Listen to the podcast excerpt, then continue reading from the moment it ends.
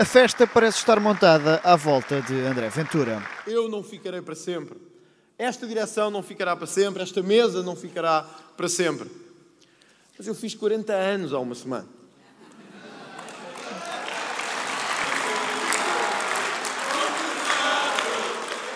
Com direito a parabéns, o presidente do Chega pegou nas últimas sondagens e aponta aos próximos objetivos. Se em 2019 nós tínhamos que estar preparados para nos afirmar, se em 2021 nós tínhamos que estar preparados para nos implantar, em 2023 para a frente, meus amigos, companheiros, nós temos que estar preparados para governar. Mas pelo meio há outras metas a alcançar. Nós temos uma grande equipa que vai certamente fazer moça e fazer tremer o Governo da Madeira. Era nisso que eu gostava de estar concentrado. Miguel, muitos parabéns e parabéns à tua equipa pelo trabalho que têm feito.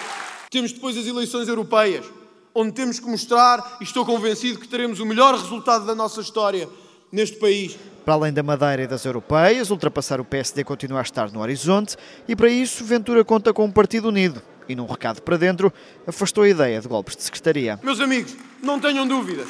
Quem não está cá, quem não se candidatou, não é por nenhuma regra de secretaria nem de burocracia, é porque não tem força política neste partido.